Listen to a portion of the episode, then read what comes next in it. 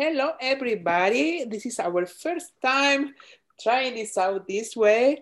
Um, to introduce myself and our weekly podcast, I am here today. My name is Sayen Rodriguez, also known as La Rosa Marchita, and I am here with.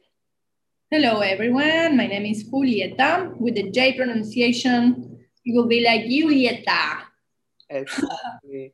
And uh, well, mm, some people might know who we are. Some people might might have heard this podcast in Spanish before.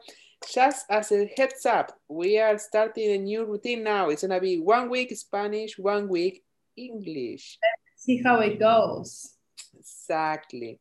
So just a, just a little background about this. We are two Argentinian girls. Uh, the point of doing this is that I am a trans girl. Uh, Juli is a sister. Both of us are vegan, and we are both feminist. Now, that's a big word, feminist, because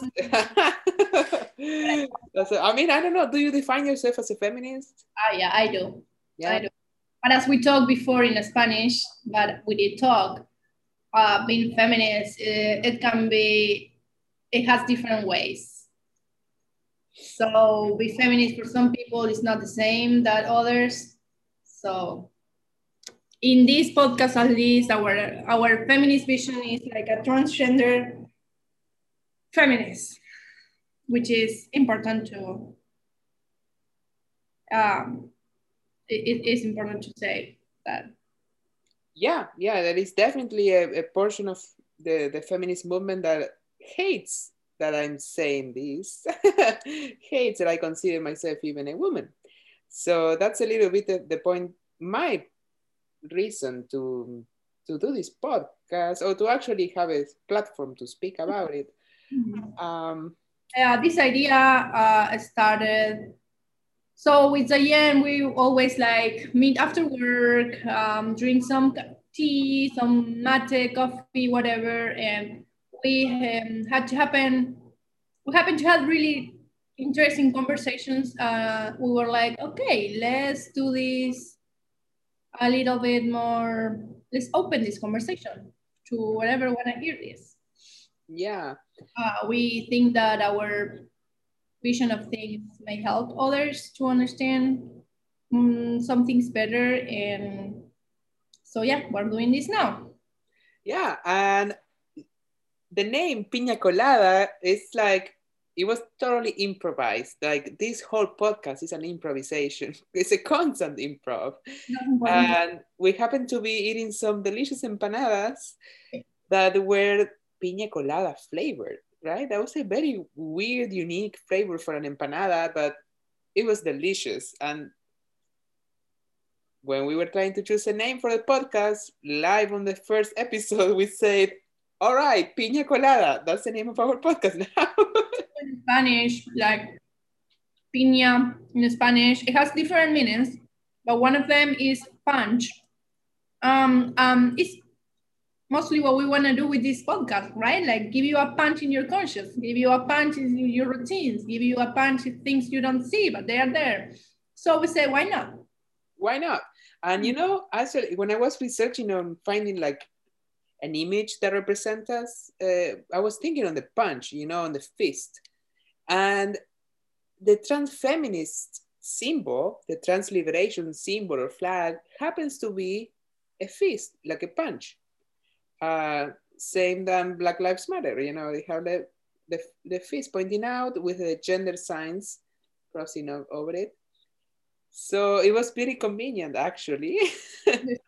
colada, which is kind of like something that you don't expect. Like, how do you translate colada? Like, like a strain, something. It's like sneaking into the line, mm -hmm, mm -hmm. cutting the line, right? Yeah. So I think that's like a really reasonable name for this podcast. It came out of nothing, but it means a lot.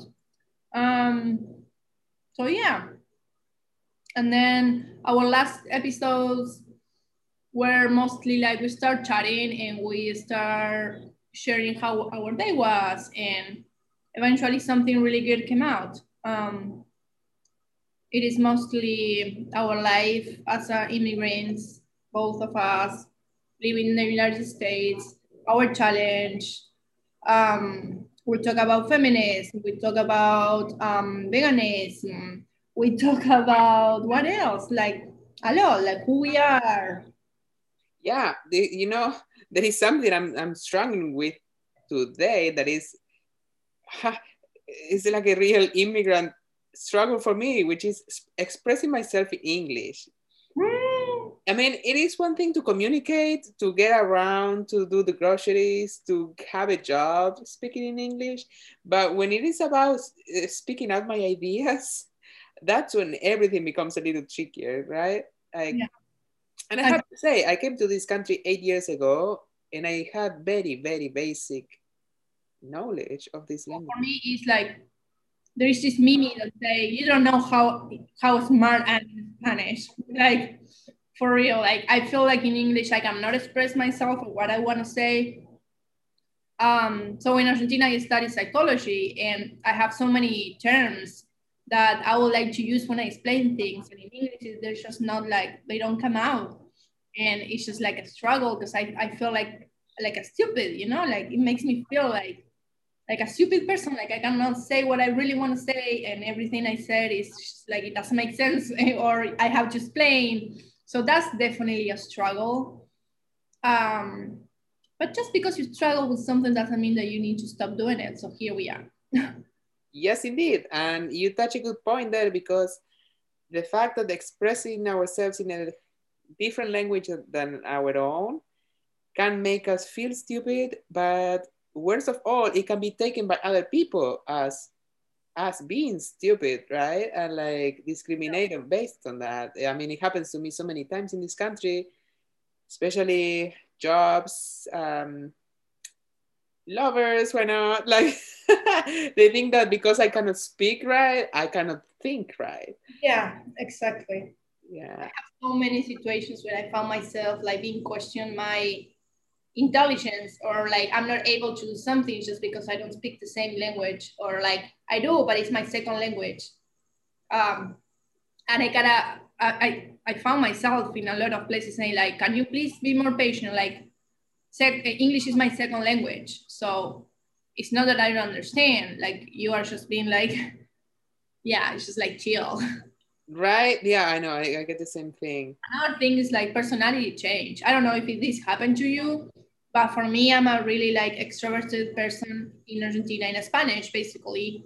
I'm a person that always make jokes and like break ice with a joke. And you know, like, and in English, it's just like every time I made a joke, it's like people just like, um, uh, yes, like like they kind of don't get it, or I made something wrong, or something happened. So it's definitely changed my personality which is makes sense because language is like a really like important point of like our being like how we express ourselves and everything and it's just it's in the base of everything so it makes sense but it is it is a challenge it is definitely a challenge yeah definitely conditions me too like i am a theater person I'm, I grew up doing theater on the stage. I, I always thought I was gonna be some kind of an actress, which I'm coming back to that dream now, but it took me a good like five, six years to have the courage to come back to the stage here in the States. And I had to like really embrace my accent by then, right? Because I'm not gonna take it off me. I, I, I still don't feel comfortable like doing improvisations or being part of a theater group in, in English, even though I my whole life, my I like yeah, my whole life was surrounded by theater. I, I went to theater school. I like did a lot of things in, in Spanish, but like in English, I just don't feel like I'm gonna be explosive and I'm gonna be that kind of people that can do theater right just because my language. So yeah, it's one of uh, sometimes I feel like people tends to see me first through my accent. So there's so many things that they presuppose about me just by hearing me speaking. Yeah. Or um, yeah, I don't know. There is there is something about it. Like there's so many times that I, I when I speak, especially someone new, right? I, I feel like, oh my God, okay. Until they get over the, the, the basic stuff about myself, you know, like, of course, I'm an immigrant. Of course, this is not my home language. Of course, I don't get all the slang, you know. Until they get over that point, I don't think they really think of me as a person, you know, someone to relate to, someone to become friends with. Uh, so it gave, it gave me like some people like I don't know if you've been sexualized by your Spanish accent, but like oh, for me, it's like, oh, you are Latina, like you speak Spanish. Oh, tell me something like I've been sexualized a lot, and I'm like I don't know if it's good or bad. It could be both, but depends on what my mood is. yeah, or that, that happened too. Like yeah, like or like I go into an Uber and it's like I should say hello, and they say like, oh, where are you from?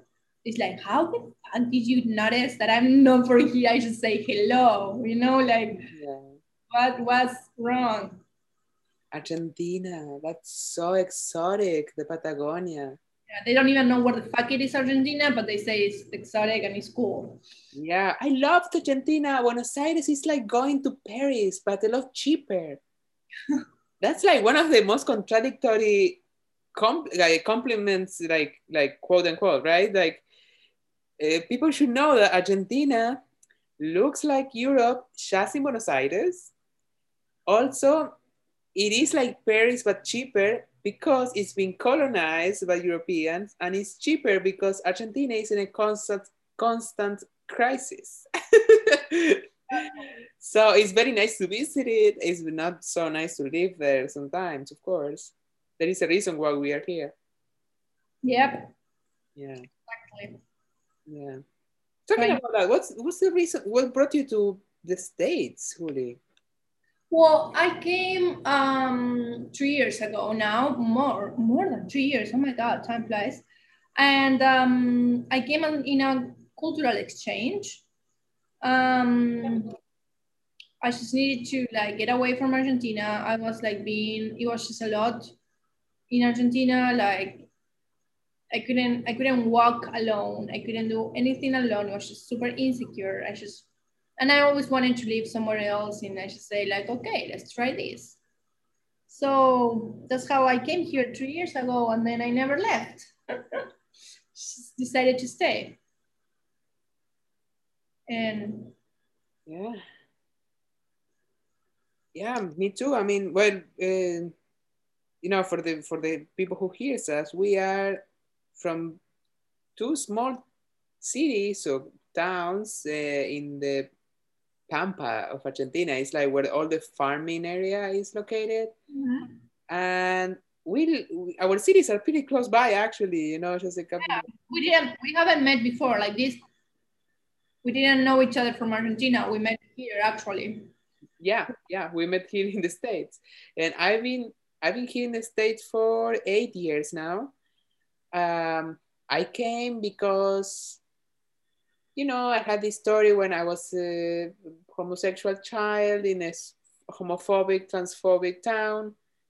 My first move was to go to Buenos Aires to study. Buenos Aires was the big city. and it was a lot more inclusive, but I still had the dream of getting out of there because, because, because homophobia and transphobia works that way. And of course, when I told my parents I was, I didn't tell them I'm gay. I actually told them I like boys and I have a boyfriend. They freaked out a little bit. And the worst part for me is that they told me that I had a disorder, that somehow I was sick. And that was the end for me. I'm like, all right, I'm checking out. I'm, I'm, I'm not gonna be safe in this town. I'm not gonna be safe in this country. I'm gonna go put my titties in the States and become a famous actress. And that's how I came here with my long hair, just like daydreaming about it. But I, I found a very different reality, which was facing the truth of being an immigrant. Uh, being a kind of immigrant that wasn't totally legit. You know, I came as a student and then I when I, I dated someone, I became really in love with someone actually, and we got married. and that's how I stayed stayed in this country. But it took me about eight years until I got the citizenship and I was able to afford even starting my transition. So yeah, it's been a long road. it was nice to learn English in the midway, and I'm happy to be here now. Definitely. You know, um, the, the, today I saw something in the news that really, really hit me because it happened like many of these cases, it happened very close to my hometown. Um, and it reminded me a lot about why I'm not there, you know, why I keep escaping that place. Um, I was gonna turn this podcast to Spanish too because I'm like, okay, we need to talk to our people. But then I'm like, no, we need to speak in English and tell people here what what what's going on in there. Yeah, what do people experience in Argentina constantly, like every day, every year, every time, every year, more and more people. Uh, two, what was it today? Two days ago, I don't know when it happened, but uh, yeah, a, a, little girl, she was uh, like 18 years old, I think. A girl called Ursula got stabbed by her ex-boyfriend to death. He was a cop her boyfriend was a cop. He sent several messages to her telling her she's gonna be killed. She was reaching out to her friends through messages. Uh, there was a, the, the family reached out to the police several times, and the people in the system did nothing to protect her. And of course, the guy came and killed her. So today there are like big marches, big marches all over the country. There are like things on fire.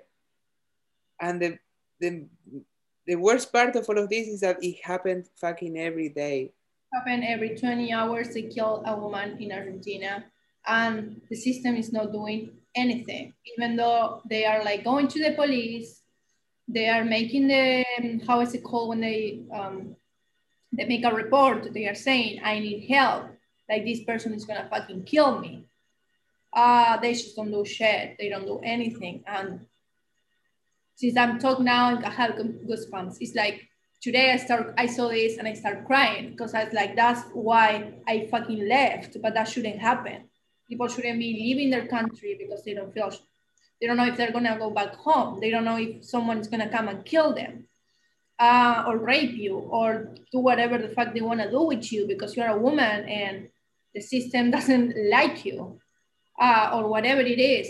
But it's just terrible to live with that. And the pain that feels the family, the pain that feels her friends, whatever, I feel it too. And that's another thing of, of being here is that I cannot be there like breaking everything with, with, the people there. Because like it's just uh, uh, it's it's really frustrated. It, it come out like frustration. It come out like I cannot do anything um, from here, right? Because I have friends there, like on the street right now, like making things like fire, like yeah, doing things and making themselves. They, they have to listen. They have to do something. Um, it's just it's just really painful like this happens every time and you don't know when it's gonna come out like you don't know when you're gonna have a call of a friend a friend is missing or like your mom your sister whatever like it doesn't have to be a familiar but it's, it's still it's like this this ha- this has to happen to someone close for you to understand that it's happening or what what is it so i think that's another challenge or whatever i don't know how to call it to be like so far away uh, that we cannot be there supporting our our sisters and um, do something to change that. And some a lot of friends is like like telling me like, well, you le- you already left, like you escaped for this. Like if I would be like a victim, you know, because I escape, I don't have the right to to support this. And it is actually not like that. Like I, I, hear I'm here because I escaped from that because I'm a woman and because I was scared of going have to go home always with someone or like i don't even know if i took a taxi take a taxi and if i'm the taxi, the driver was gonna like do something to me. You know, like yeah. so that happened in Argentina and it's happening right now. And it's it, it's just it's terrible. Like it, yeah, it gives me a lot of anger, anger, constant anger. Yeah, anger.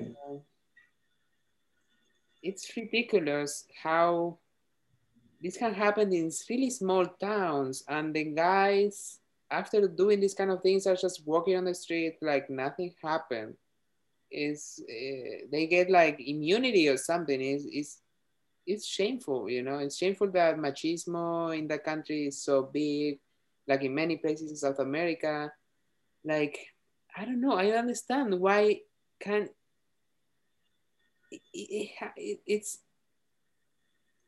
I heard so many stories, you know, because you hear many stories on the news about the killings, but then you hear stories about abuses and you see guys being abusive with girls constantly, uh, you know, face to face when when you're there. And sometimes I don't even know what to do because by calling them out, by jumping out, it can become aggression towards you as well.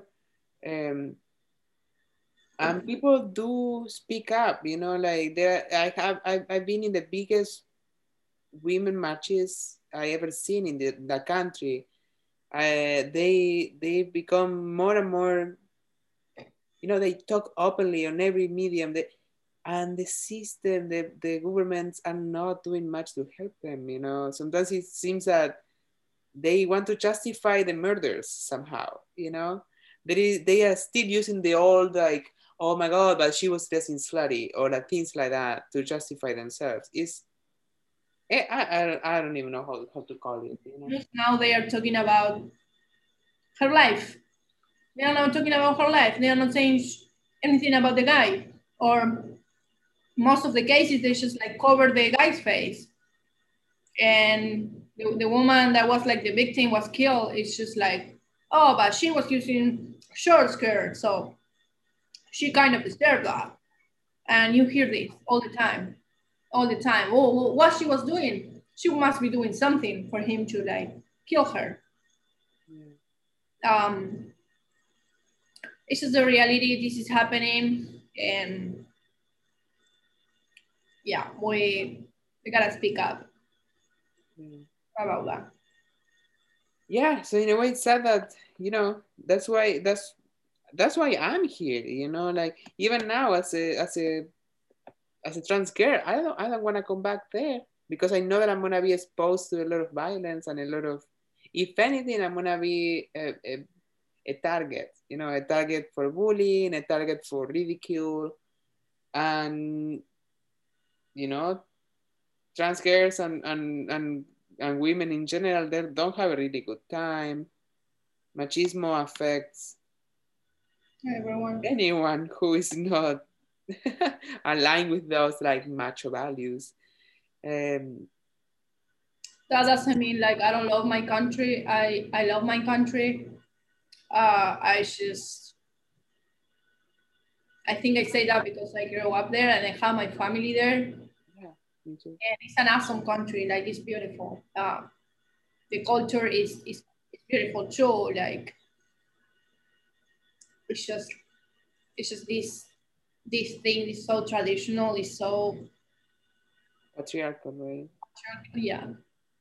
I wonder if it has to do with the way the country was colonized. Because the indigenous communities there are not that aggressive there is there is still like a patriarchal structure i think to mapuches to like uh, but it, it's not as strong as the influences from the Europeans, you know, and the Nazis. There is a lot of Nazi immigration that happened to Argentina. Uh, but I think it's like all Latin America. Like yeah, Mm-hmm. doesn't happen just in Argentina. Like this is happening in all Latin America. Yeah, yeah, definitely. I, and I don't know what's happening with the marches because I, I know that Argentina has some of the biggest marches and, and protests and I don't know what happens in other Latin American countries about that. definitely we don't see many women marches in the states and i don't know what why that is i haven't i, I, I don't know how how is femicide in the states? What are the statistics like? What are the people don't hear much about it you know? Yeah that's definitely something to look into. Yeah. Like just like december two months ago we had the abortion legalized in argentina. And that was like a really long uh, it, it was it wasn't something that it was easy to get. Like that was like a lot a lot a lot of, of women of girls getting on the streets and like doing what, what that we have to do. Yeah. And, but definitely it was a big thing. Yeah. So maybe uh, to bring it back to the point of our language it's to give you an example of why we are here, why the fact that we don't know the language doesn't make us less valuable in this country, and why the fact that we are here doesn't mean that we have to speak your fucking language, you know? No, because for so long I wanted to have like a North American, like an American accent. Like I tried so hard, and I was like, why, why I cannot? Like I'll never be able to speak like that until I understand that my accent is who am I? Like this is me, and like this makes myself as a person unique. Like I even like talk to someone and say like, do I have the same accent like like her, like like another friend from Argentina, and say no. It's like what the fuck? Like I thought that all Argentinian people have the same accent. It's like no. So anymore, I don't want your accent anymore. yeah, so many times people is like, I'm sorry, I I couldn't speak, I couldn't understand your accent, and like, well, you should do a better effort at it because we make Latin Americans make the country as much as like Native American, like uh, American speakers, uh, like English speakers. Yeah. So I feel like if anyone is listening you should start learning Spanish. And if it's not Spanish, start learning Portuguese. And if it's not Portuguese, try to speak some other fucking language because the, the, that thing about everyone needs to learn English to be able to get around this country is not true to me. Like it should not be that way. And as much as I make an effort to communicate, other people should make an effort to understand me. and that's why we are making the effort to start, you know, being more inclusive in this podcast and doing. This is definitely a challenge for me. Like for me, just uh, like yeah, it's like you know I don't find the words to say something that I want to say in Spanish, and it's just frustrating and it gives me headaches. Like my first weeks in the United States was like headaches every fucking night. I was like, please turn off the English language. Like I don't want to hear any more English anymore. Like it's a headache because it is like double effort for me. Gosh, it's so true. Yeah, yeah, I feel like end up the day, like I could literally be on a meeting with people and everyone is telling jokes and getting high and everyone's speaking in English and my head could spin and spin and spin and then suddenly I could I could fall asleep out of nothing. I could be so exhausted by the end of the day. just trying to figure out the language, you know. Mental, it's a lot of mental work. Like it's a lot of focusing. You need to put in something. Like for me, when someone is speaking English to me, you gotta be like focus. I cannot hear two people talking English at the same time. I got to like listen to you or listen to the other person. Like I cannot pay attention to everything as I can do in, in Spanish. So it's definitely a, a, a challenge, but I think I don't know why we started doing it in Spanish, but I think it's more inclusive to one-on-one since we have people like have friends here and um, I think it's gonna be interesting.